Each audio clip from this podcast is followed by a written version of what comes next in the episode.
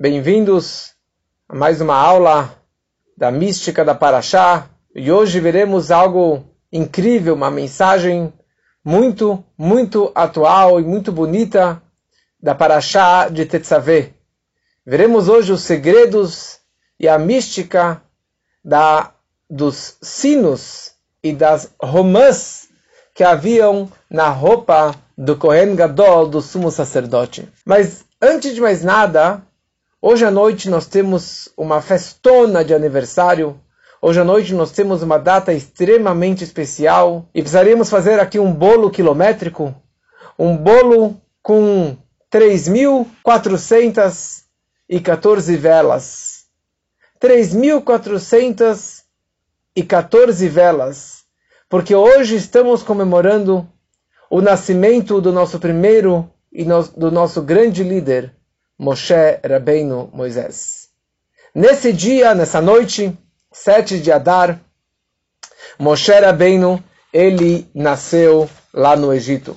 A Torá descreve que Moshe Rabbeinu ele nasceu e, e como é sabido, Moshe Rabbeinu ele viveu 120 anos. 120 anos Moshe Rabbeinu ele viveu. Ele nasceu no ano 2368 e ele faleceu no ano 2488, quando que os judeus estavam prestes a entrar em Israel. Então nessa data, Moshe Rabbeinu nasceu, e nessa data Moshe Rabbeinu ele faleceu. O nosso grande líder Moshe Rabbeinu. Olha só a grande festa que nós deve, deveríamos estar comemorando agora, mas o que é mais mencionado normalmente é sobre a data do falecimento de Moshe Rabbeinu. Eu não vou entrar nisso aqui agora. Já gravei um áudio sobre isso essa semana. Se alguém quiser, depois eu posso enviar. Me pede no particular. Mas hoje é a grande data que a, a luz do nosso grande líder, de Moshe Rabbeinu, está iluminando todo o seu mérito, todas as suas mitzvot, toda a sua Torá, na verdade, toda a Torá veio de Moshe Rabbeinu. E é interessante que cada um e uma do povo judeu tem uma faísca não somente de Deus, mas tem uma faísca e um pedacinho de Moshe Rabbeinu dentro dele. Olha só, cada judeu tem uma faísca, ou esse potencial dessa alma maravilhosa de Moshe Rabbeinu dentro de si. Como o próprio Moshe disse, eu sou uma cabeça entre 600 mil pés. Eu tenho 600 mil pés. Eu tenho todo o povo judeu são meus pés fazem parte do meu grande corpo, porque eu sou a cabeça, eu sou o Rebbe. Rebbe é Rosh Bnei Israel, a cabeça do povo de Israel. Isso que era a alma de Moshe Rabbeinu. E não somente Moshe Rabbeinu tinha esse papel, mas o seu irmão, Aharon, ele também tinha essa importância, ele tinha esse papel de liderança máxima e de representante do povo de Israel. Aaron ele era o Kohen Gadol, ele era o sumo sacerdote. E o sumo sacerdote, é isso que a gente vai discutir hoje um pouquinho, é isso que a Torá descreve nessa semana. O Kohen Gadol, o sumo sacerdote, e não somente o sumo sacerdote, mas todos os, os, os Kohanim, os sacerdotes, trabalhavam no templo.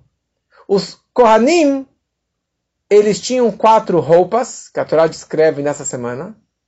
E o Kohen Gadol, ele tinha oito roupas. Ele tinha um turbante, um chapéu especial. Ele tinha um tzitz, que era uma placa de ouro que estava escrito Santo para Deus, Kodesh Lashem. Ele tinha o, o Roshen, que era aquele peitoral que tinha aquelas doze pedras. Ele tinha o Ephod, que era um, uma outra roupa que embrulhava ele, que tinha um, um cinto. E assim a Torá descreve as oito roupas dele. E hoje vamos falar sobre uma roupa que era chamada de Meil. Meil podemos traduzir como um manto, como um avental.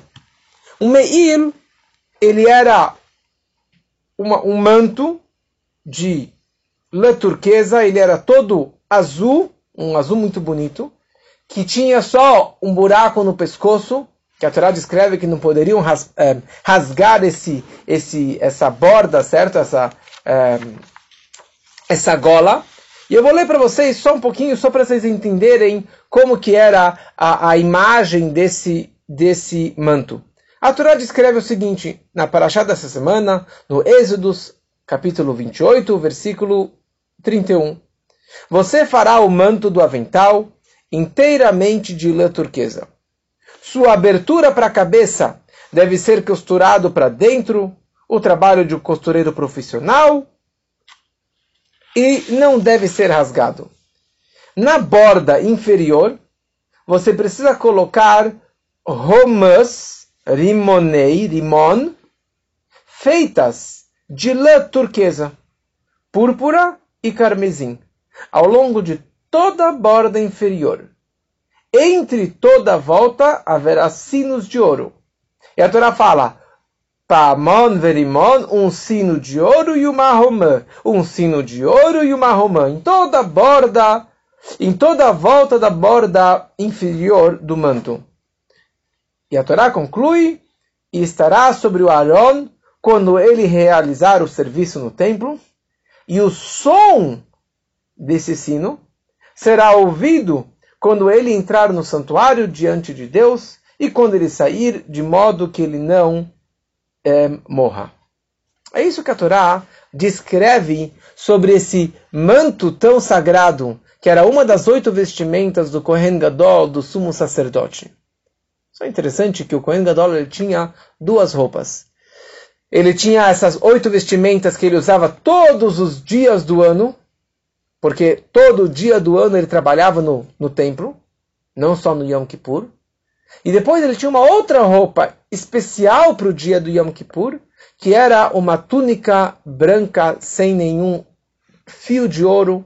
Um, essa é uma túnica branca simples, que assim que ele entrava no Santo dos Santos. E no Yom Kippur ele ficava, usava a roupa de ouro, essas oito vestimentas, ele mudava, fazia uma mikve e colocava a roupa branca, e assim ele mudava e trocava de roupa inúmeras vezes no trabalho intenso do dia do Yom Kippur. Mas hoje eu queria me apegar a essa borda inferior deste manto, deste avental do Kohen Gadol. Nós acabamos de ler que a Torá descreve que tinha uma romã, obviamente que não era uma fruta romã, mas era um, um, um, uma costura de uma imagem de uma romã, que era feita de lã turquesa, púrpura e carmesim. E a Torá descreve que entre estas romãs havia também um sino, um paamon, um sino. E assim a Torá descreve paamon verimon, um sino e uma romã, sino, romã, sino, romã, ou seja, dos dois lados inferiores, nas duas bordas inferiores, da frente e de trás do Kohen, tinha na verdade essa volta inteira com romã e sino, romã e sino, e a Torá descreve que tinham, os sábios descrevem que tinha 72 sininhos. E assim, romã, sino, romã, sino. Eu enviei no grupo do WhatsApp um vídeo incrível que os arqueólogos lá de Israel, que aliás eles descobrem coisas maravilhosas de milhares de anos atrás, eles acharam um sino, um raro sino de ouro, muito pequeno, com um ganchinho com uma argolinha por cima, e se eles chacoalhavam, é, sai um barulho muito bonito, que dá para ouvir no vídeo. É, isso eles acharam em 2011, 11 anos atrás. Isso foi bem perto das muralhas da cidade velha de Jerusalém. Quem tinha esse sino de ouro? Era só o Kohen Gadol.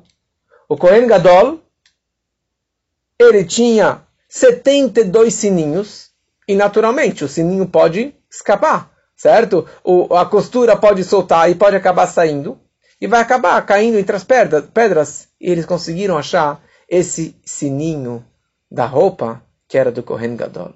Incrível! Imagina, eles acharam um sino que pertencia ao sumo sacerdote que trabalhava no templo sagrado há dois mil anos atrás. E daí tem toda uma discussão entre dois comentaristas da Torá, o Rashi, que é o comentarista simples, e o Ramban, que é o Nachmanides, que ele já traz umas explicações mais profundas ou mais místicas sobre é, a Parashá da semana, sobre a Torá. O Rashi ele fala que essas romãs elas eram redondas e ocas, como uma espécie de uma romã em forma de ovo de galinha. Então esse era o formato de acordo com o Rashi. Era redonda oca, ou seja, ela era oca por dentro, como se fosse uma romã. Só que o sino não estava dentro dessa romã. Ele estava ao lado da romã. Então qual o propósito dessa romã?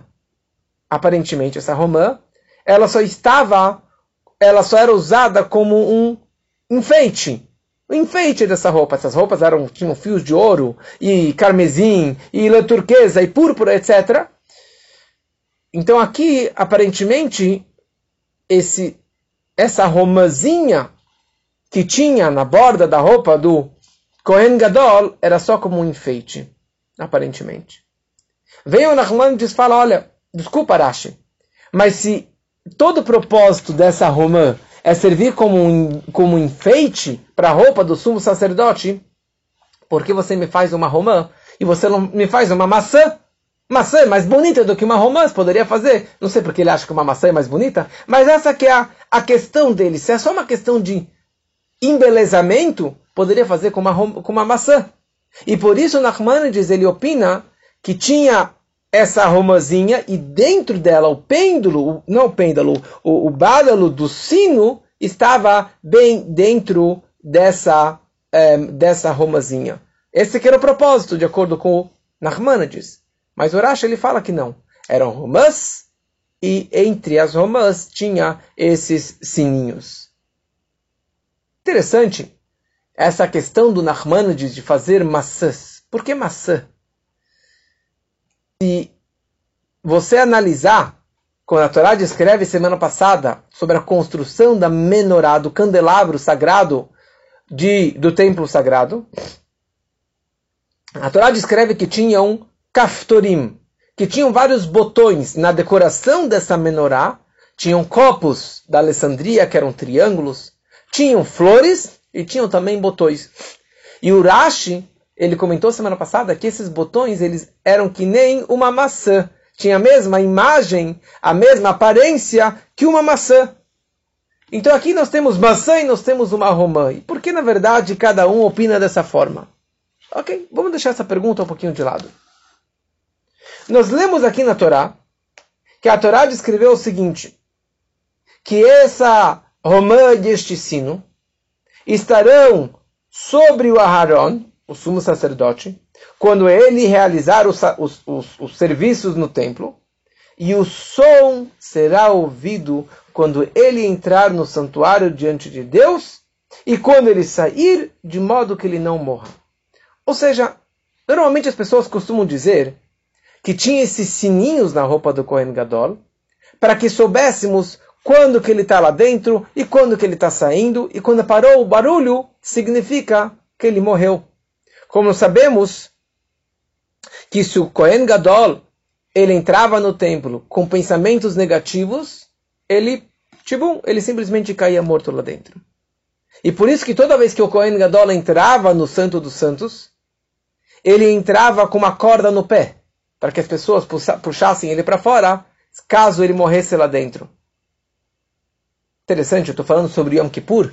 Yom Kippur, ele não entrava no Santo dos Santos com esta roupa, mas, de acordo com alguns comentaristas, quando ele entrava com a roupa branca, com a túnica branca, ele também tinha algum tipo de sino, algum tipo de um sinal, de, um, de uma buzininha, de um barulho, para que as pessoas soubessem que ele parou de chacoalhar a roupa e ele morreu e pudessem puxar ele para fora, porque ninguém podia entrar naquele lugar tão sagrado.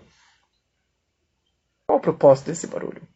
Qual o propósito que a Torá descreve Venishma Koló, que iríamos escutar o barulho dele, a voz desse sino, o barulho desse sino, para que ele não morresse?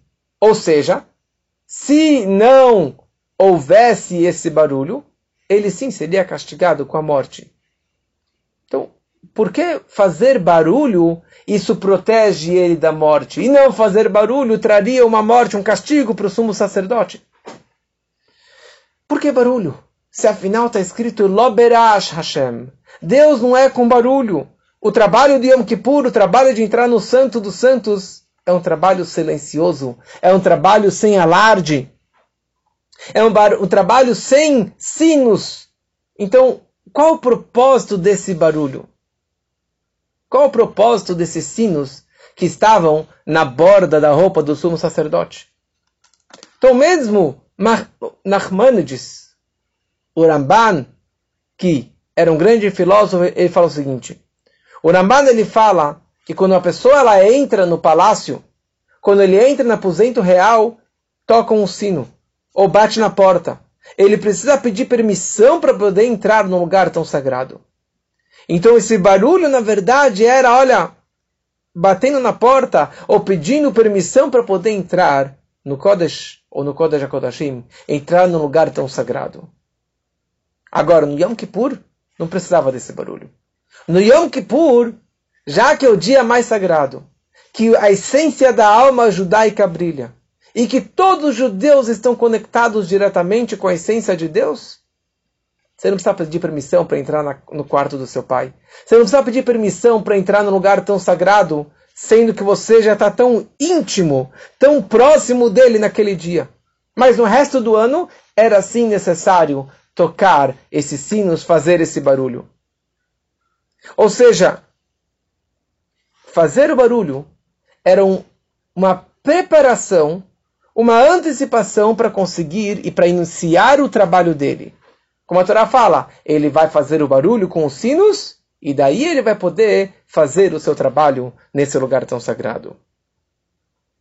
Nós podemos fazer um shiur, ou mais do que um shiur, sobre cada uma das oito vestimentas do Kohen Gadol, do sumo sacerdote, eu havia pensado em fazer a aula de hoje sobre o tzitz, essa placa de ouro que estava na testa do sumo sacerdote, mas principalmente o, Roshen, certo? O peitoral com aquelas doze pedras preciosas que elas brilhavam, que elas iluminavam quando que precisavam de alguma resposta, era o computador da época perguntavam para o sumo sacerdote: devemos ir para a guerra ou não devemos? Façam, fazer tal coisa não fazia, e as pedras brilhavam as letras do Aleph Beit, e dessa forma respondia a pergunta do povo.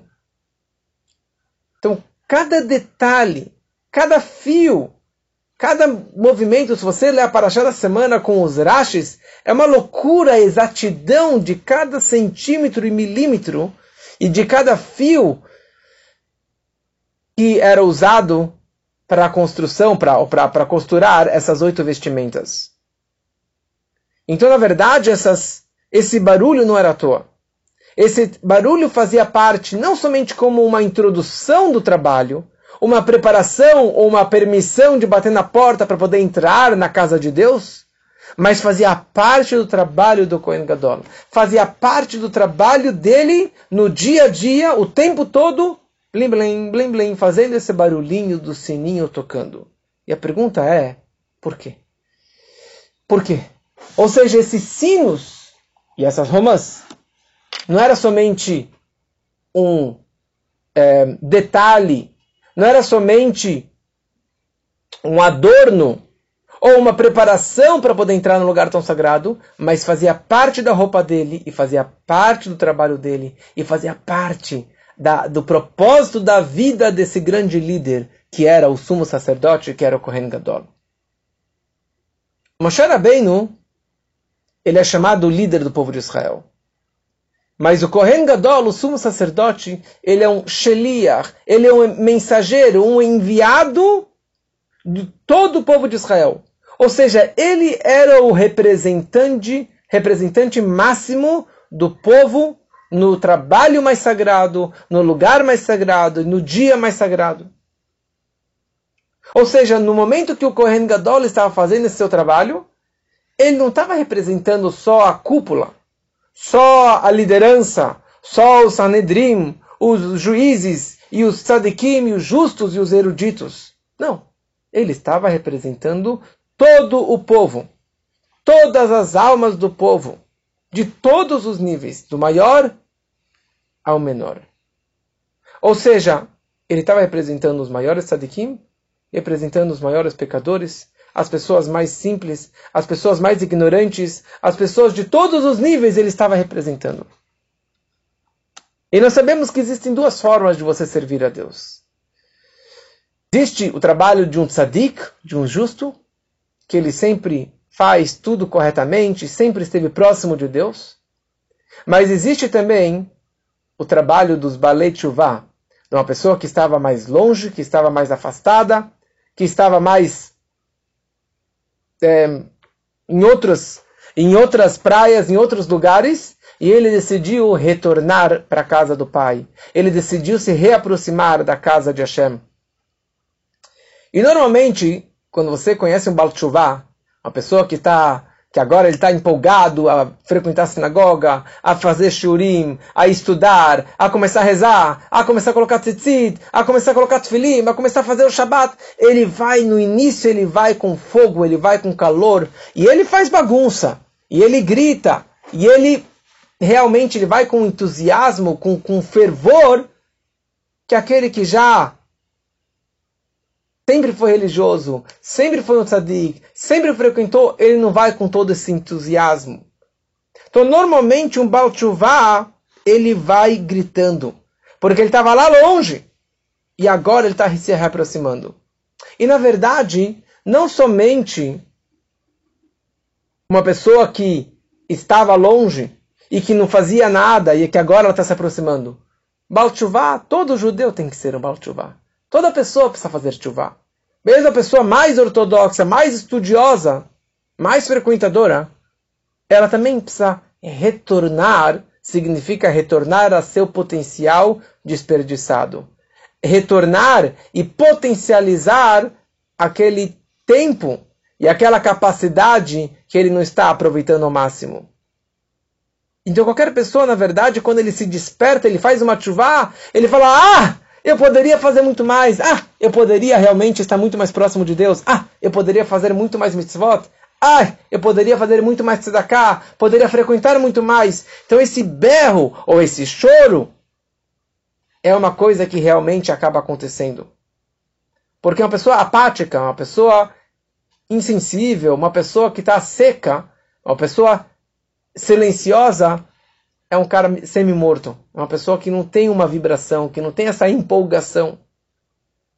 Aliás, os Hassidim em geral, eles têm essa fama, e eles têm, na verdade, essa, esse costume de fazer muito mais barulho. Se você entra numa sinagoga hassídica, de qualquer linha hassídica, talvez mais em outras linhas que não sejam Chabad, você vai ver as pessoas rezando fervorosamente, chacoalhando o corpo todo, mexendo as mãos, e mexendo a cabeça, e gritando, e falando em voz alta, e querendo fazer com mais vibração, e às vezes derrama uma lágrima. Grandes Hasanim. E isso começou desde a época do Baal Shem Tov. Esse comportamento de fazer mais barulho na reza, com mais empolgação, com mais é, chacoalho, começou desde a época do Baal Shem Tov. E, e muitos questionaram o Baal Shem Tov por que esse comportamento dos, dos seus discípulos na hora da reza. E o Baal Shem Tov ele falou que isso é como uma pessoa que está afundando, ela está afogando no mar.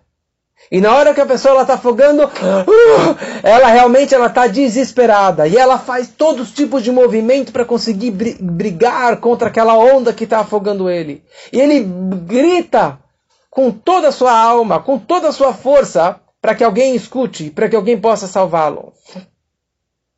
E com certeza ninguém vai gozar de uma pessoa como essa, que ela está afogando no mar, nas ondas, na praia. Ninguém vai gozar dele, vão pular na água para tentar salvar e acudir, sacudir aquela pessoa. Então, mesma coisa, no, no momento que a pessoa ela se sente que ela está afogando no seu ego, no seu orgulho, ela está afogando nos prazeres mundanos, e ela está cada vez mais distanciada do, dos céus, de Deus, da verdade, da luz da Torá. Então ela, a alma dela, ela tá, se sente afogada no materialismo, então ela começa a gritar, ela começa a fazer barulho, e ela chacoalha, e ela tem esse movimento que, na verdade, como está explicado no Tânia, a nossa alma é como a chama da vela. E o nosso corpo é como a cera, como o azeite que está segurando a nossa alma aqui embaixo. O pavio que está segurando a nossa alma aqui embaixo. Não existe uma alma, desculpa, não existe uma, uma vela que a sua chama não tem nenhum movimento. Não é só pela queima do oxigênio. Mas o movimento da chama é porque, na verdade, ela quer se desprender desse pavio e dessa cera. Ela quer voltar para sua fonte que está ao redor da lua, como está explicado no Maimônides. Então, o tempo todo ela está em movimento, querendo voltar para sua fonte. Mesma coisa, nossa alma. Nossa alma, o tempo todo, ela quer voltar para sua fonte. Quer voltar para a fonte de onde ela veio. Elokai neshamash natatabit tehorahi. Nossa alma ela era pura. Ela veio debaixo do trono celestial. Só que ela está semi-morta aqui embaixo. O meu corpo é tão grosso, é tão materialista, que ele acaba pegando e segurando minha alma aqui embaixo. Então, na hora que eu estudo, na hora que eu rezo, que é o momento de empolgação dessa alma, ela chacoalha, chacoalha, chacoalha. Eu quero sair daqui, eu quero me conectar mais com a espiritualidade. Eu quero me conectar mais com a minha fonte. Por isso que nós chacoalhamos e nos movimentamos durante a reza. E se você não chacoalha, se você não fala em voz alta, é porque está semi-morto, você está apagado, você não está vibrando durante a reza. Mas voltando para o nosso assunto, existe um momento de silêncio e existe um momento do barulho. Na hora que nós fazemos barulho, nós estamos, na verdade, representando esse movimento de chuva, esse movimento do filho querendo voltar para sua casa, da alma querer se conectar com a sua essência. E olha só que interessante. O Kohen Gadol, o homem mais sagrado, um trabalho mais sagrado, se faltasse um sino, ou se faltasse uma romazinha, o seu trabalho estava inválido. E ele tinha pena de morte. Mas no momento que ele tinha todas as romãs e todos os sinos na, na borda inferior da sua roupa, o seu trabalho era sagrado e era bem aceito. Ou seja, o barulho era feito lá embaixo. E são pessoas que estavam lá embaixo. São pessoas de todos os níveis que estavam afastadas ou que não estavam no topo da roupa, que não estavam do lado dessa placa de ouro santo para Deus, Kodesh Lashem. Eles estavam na borda inferior desse manto, no nível mais baixo espiritualmente falando. Fala a Torá, ele não vai morrer. O que quer dizer? Ele vai viver ele vai trazer vida e hayut e vitalidade. Porque a vitalidade de todo o povo, de todos os judeus, de todos os níveis, do maior até o menor, dos 600 mil judeus, das 600 mil almas, depende do trabalho do Kohen Gadol. Ou seja, aqueles que estão lá na borda inferior da roupa dele são pessoas extremamente sagradas, são pessoas extremamente importantes. E, de certa forma, mais importantes do que a cabeça do povo, mais importantes do que os grandes líderes, mais importantes e mais sagrados do que os grandes cabeças e do que o próprio Kohen Gadol. Se o Kohen Gadol não tivesse barulho, não tivesse povão lá embaixo, faltar um sininho, isso daqui, na verdade, já invalida todo o trabalho dele. Agora, no Yom Kippur, que é um dia tão sagrado, que ele entrava no Kodesh HaKodashim, Ali não tinha os sinos. Ali não havia esse barulho. Porque o Yom Kippur é uma, é uma ligação, o Hit Kashrut, é uma conexão de alma, da essência da alma judaica, da, com a essência de Deus. E ali não tem ninguém que não se conecta. No Yom Kippur não tem ninguém que se desperte. Não tem ninguém que não revele a sua essência da sua alma. Mesmo que ele não vá à sinagoga. Mesmo que ele nem, re, nem jejue no Yom Kippur mas a alma dele está brilhando naquele dia. E isso depende da essência máxima daquele dia. Mas por isso que no Yom Kippur era um trabalho silencioso, era um trabalho que não havia esse, necessidade para trazer esses sininhos. Com isso nós entendemos a discussão e a diferença entre a romã e a maçã. Qual a diferença da romã e da maçã pela mística, pela Torá, pela Kabbalah? Está explicado que o povo judeu, de certa forma, é chamado de tapuach, de tapuach, de macieiras. Como a Torá diz, como está escrito no Shir Hashirim, no Cântico dos Cânticos, que tapuach beatzeh ayar, como a maçã entre as árvores do campo. Porque a maçã é uma, uma fruta deliciosa, mas na verdade a macieira representa os judeus do nível máximo, do nível espiritual mais elevado. Rimon, Hamas representam os judeus do nível mais baixo, mais inferior, como a Romã são aqueles vazios. Ou seja, ou seja, os judeus mais vazios, eles são comparados com a Romã. E aqui eu trago uma frase muito bonita que eu estudei semana passada, do Alter Ebe, no seu livro que eu introduzi para vocês semana passada, o Torah Or. Ele escreve o seguinte: essa frase que o Talmud escreve no final do tratado de, de Hagigah, que mesmo os judeus mais vazios, eles são repletos como, como as sementes da romã. Se você abre uma romã, principalmente aquelas romãs de Israel, enormes, ou na época dos espiões, quando eles entraram em Israel, eram romãs gigantes que precisavam de uma pessoa para segurar uma romã. O que diz que aquela romã ela tinha 613 sementes e caroços, que isso representa, na verdade, as 613 mitzvot. Então todo judeu, ele é repleto de méritos e de boas ações, como a semente da romã. Ou seja, talvez aquele judeu ele não estude Torá. Mas não existe nenhum judeu que não faça boas ações. Não existe nenhum judeu que não dá cá. Não existe nenhum judeu que não tenha essa sensibilidade de querer ajudar o próximo, de fazer atos de bondade, de qualquer forma e maneira. E indiretamente, nós fazemos, qualquer pessoa, qualquer judeu, ele faz inúmeras e inúmeras mitzvot e boas ações. Então fala o Talmud, mesmo o judeu mais vazio, ele está repleto de mitzvot, de boas ações, com as sementes da romã, que são inúmeras. Interessante, não está falando que são os pecadores de Israel.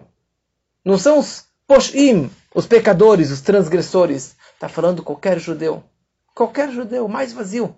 Talvez ele não tenha o estudo, mas ele tem o grande mérito das sementes da romã. E isso que, na verdade, representa a romã. A romã representa os judeus mais baixos, os judeus mais simples, mais vazios, mas não são pecadores. Eles são repletos de méritos e de boas ações, como as sementes da romã. Então, o Rashi, que é o comentarista simples da Torá, ele olha para qualquer judeu e ele fala: Você é uma romã. Você é uma romã, você está cheio de méritos. E você, na verdade, está nessa borda inferior do manto, do Meir, do Kohen Gadol, desse sumo sacerdote. E você vai entrar junto com o Kohen Gadol, dentro do santuário, dentro do Kodesh, para acender o candelabro, para fazer os trabalhos mais sagrados que o Kohen Gadol fazia, você entra junto. Você entra junto. E se faltar uma romã, faltar um sininho, vai faltar esse trabalho. E o trabalho dele está inválido. Já o Nachmanides já falava mais sobre a parte mais mística, então ele fala, ele determina isso aqui como se fossem macieiras, maçãs, maçãs representando somente os maiores judeus, os maiores líderes. Mas não é essa explicação e não é isso que a Torá descreve. A Torá descreve romãs, descrevendo qualquer pessoa do, mais, do nível mais baixo. E não significa que ele é inferior aos Tamidei Chachamim, aos, aos grandes eruditos e grandes sábios. Não.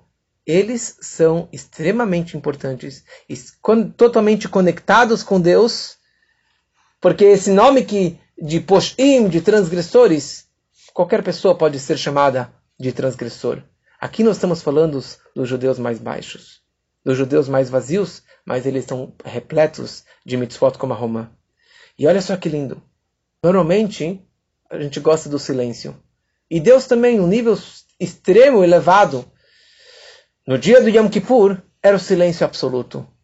Mas aqui existe a vantagem, a grandeza de Venishma Koló, que era necessário ouvir e escutar o barulho do sino do Kohen Gadol o tempo todo.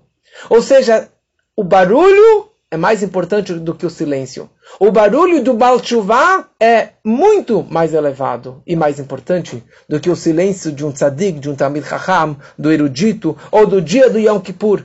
Por quê? Porque é um trabalho de bitul, de silêncio, de submissão e de humildade.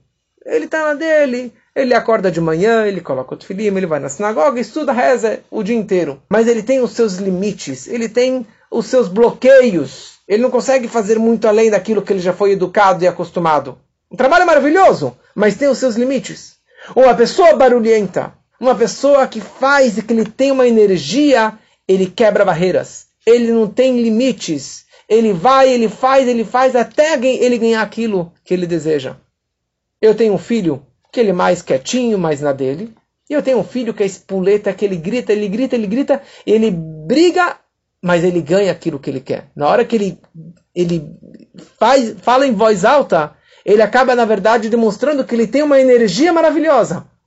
E depende de nós, como pais, de filtrar e de encaminhar essa energia para que seja levada para boas ações, para boas atitudes, e não para brigas e guerras e assim por diante. Ou seja, uma pessoa que ela tem esse barulho, que ela tem essa empolgação, ele tem capacidade de atingir as maiores alturas. Como consta que no local onde um Baal Tshuva, uma pessoa que retornou, atinge, nem os maiores tzadikim, os maiores justos, os maiores eruditos conseguem atingir. Porque ele, ele veio lá de baixo e ele vai com aquele trampolim, ele vai com aquela rampa do skate, ele consegue atingir os lugares mais altos. Ontem fui passear no Parque das Bicicletas com as crianças e ali tem uma rampa nova. Rampa, eles adoraram. Ficaram horas brincando naquelas rampas de bicicleta. E é incrível, você desce, desce, desce, desce, você consegue subir uma rampa íngreme. Eu falava isso aqui normalmente só para o skate, mas na bicicleta também é muito legal essas rampas. Quanto mais você desce, mais você consegue subir, com mais impulso você consegue atingir as maiores alturas. E essa é que é a grandeza do Baal Isso responde o que muitas pessoas questionam o movimento do Chabad em geral e o Chabad a partir do nosso Rebbe. O nosso Rebbe, ele criou uma revolução. Tem até uma música. O Rebbe de Lubavitch iniciou uma revolução. Ele colocou os Mivtsaim em ação. Coloca como, como lema o Faratzta. E assim Mashiach chegará. O que, que ele, ou seja, o Rebbe de Lubavitch ele começou uma revolução. Uma revolução que nenhum outro líder judaico fez até então. O Rebbe criou os Mivtsaim, as missões o Rebbe instituiu e colocou os seus 5 mil shluchim ao redor do mundo, que todo judeu tem uma mezuzá na sua porta.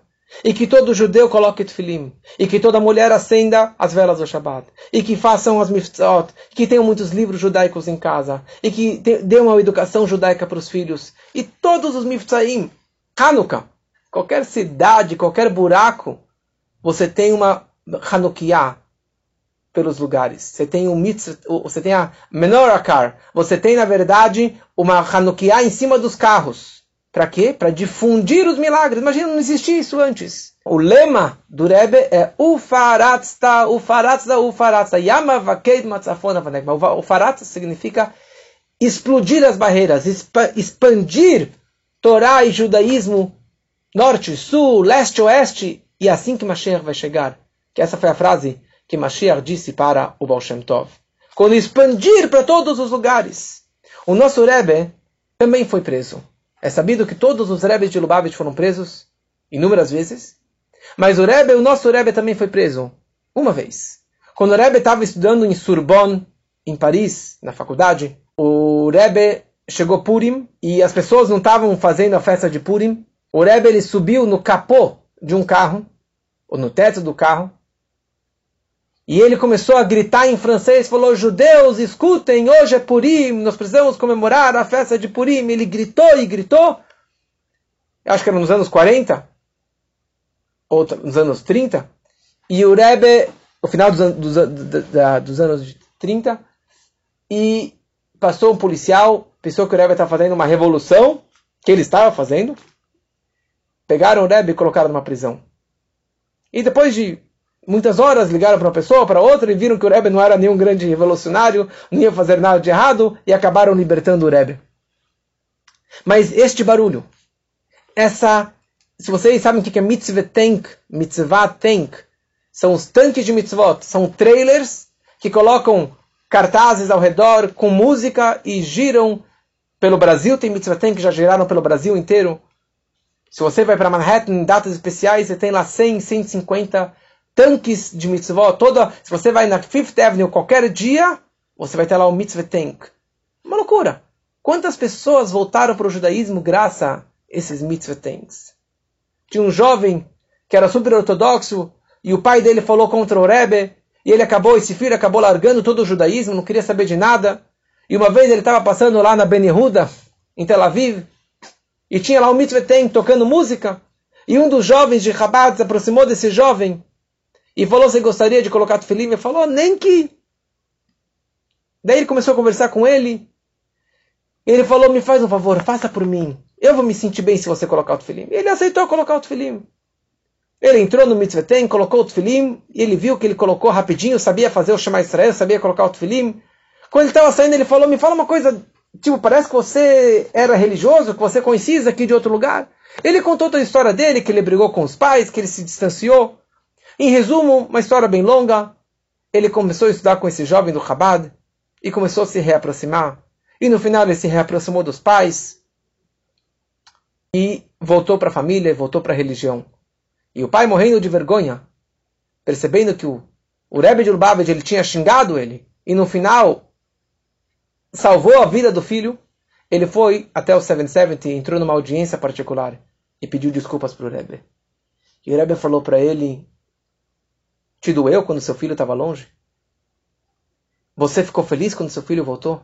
Para mim, na verdade, esse que é o prazer e alegria de quando um judeu se reaproxima de Hashem e melhora numa mitzvah, nenhum cumprimento de alguma mitzvah. Esse barulho, esse barulho do faratzta, desse mitzvah tem, e de todos os mitzvahim, de todas as, as missões que o Rebbe lançou pelo mundo, e que o Chabad faz e, e, e continua fazendo cada vez mais.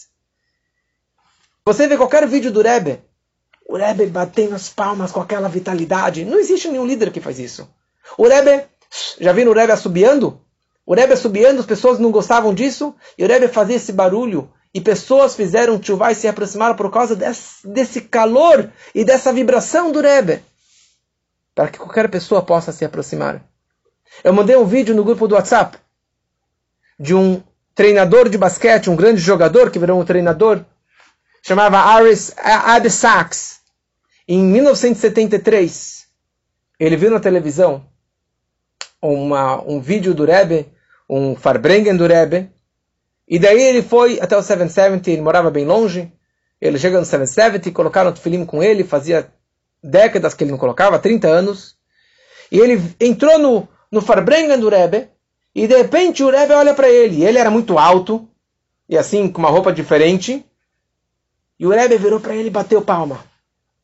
E ele olhou para o Rebbe, sorriu, abriu aquele sorriso e bateu palma de volta para o Rebbe. E o Rebbe olhou para ele, bateu palma, bateu palma, e ele batia palma. E você vê nos vídeos essa, esse movimento e esse amor que o Rebbe teve por ele e ele para o Rebbe. E uma vez ele não apareceu no Fabrenga do Rebbe. E na manhã seguinte o Rebbe perguntou para ele onde você estava ontem. Ele falou, I didn't know there will be a Fabrengen. E o Rebbe a partir de então mandou um dos secretários para que avisassem o Abi Sachs, toda vez que haveria um Farbrengen, um encontro, um discurso. E, na verdade, depois ele perdeu o emprego, e o Rebbe falou para ele, Now you are my coach. Agora você é o meu coach, você é o meu treinador. E ele ficou muito próximo do Rebbe, até que ele acabou falecendo, e o Rebbe pagou e, se, e, e, e fez de tudo para cuidar do enterro dele e da lápide, que fizessem cadas por ele e assim por diante. Isso que é a romã e o sino que se encontra na margem, na, na borda desse meir, desse manto tão sagrado do Kohen Gadol, que isso representa a nossa geração. Nós estamos na borda dos calcanhares de Mashiach. O Talmud escreve que a nossa geração é chamada de Ikveta de Mashiach, os calcanhares de Mashiach. Por que os calcanhares? Porque o calcanhar, na verdade, é um órgão semi-morto, insensível. A parte mais baixa do corpo é o, é, o, é, o, é o calcanhar. E a nossa geração é uma geração semi-morta, que não tem mais essa vibração, esse calor, esse conteúdo. Nós estamos no nível de romã. Mas é a romã e o sino que faz barulho. É a romã e o sino que, que, que cacheriza e que potencializa todo a energia e a reza e a santidade do Kohen Gadol, do sumo sacerdote. E é isso que, na verdade, vai aproximar a vinda de Mashiach. E a vinda de Mashiach vai vir, Itakabe Shofar Gadol, com um, o toque do shofar, do grande shofar, o grande toque do shofar, que vai ser a vinda do Mashiach. E aí sim, Kol Mevaser Mevaser Velmer, haverá uma, uma grande voz anunciando a vinda do Mashiach e que isso seja realmente muito em breve, se Deus quiser.